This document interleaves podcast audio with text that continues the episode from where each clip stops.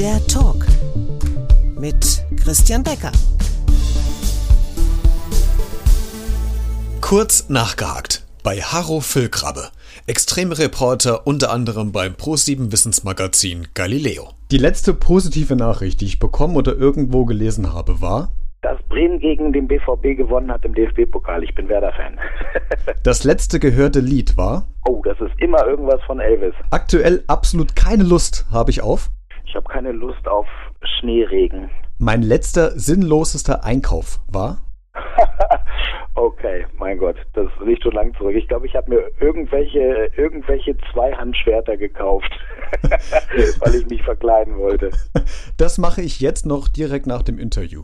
Oh, jetzt gleich gehe ich wieder ins Büro und muss ein bisschen was recherchieren. Letzte Frage, wenn mich Joko und Klaas anfragen würde für einen Tipp für Duell um die Welt für eine Challenge, würde ich Ihnen was vorschlagen? Eine hat Höhenangst und der andere. ähm, oh, ich glaube, ein Bungee-Sprung in einen tätigen Vulkan.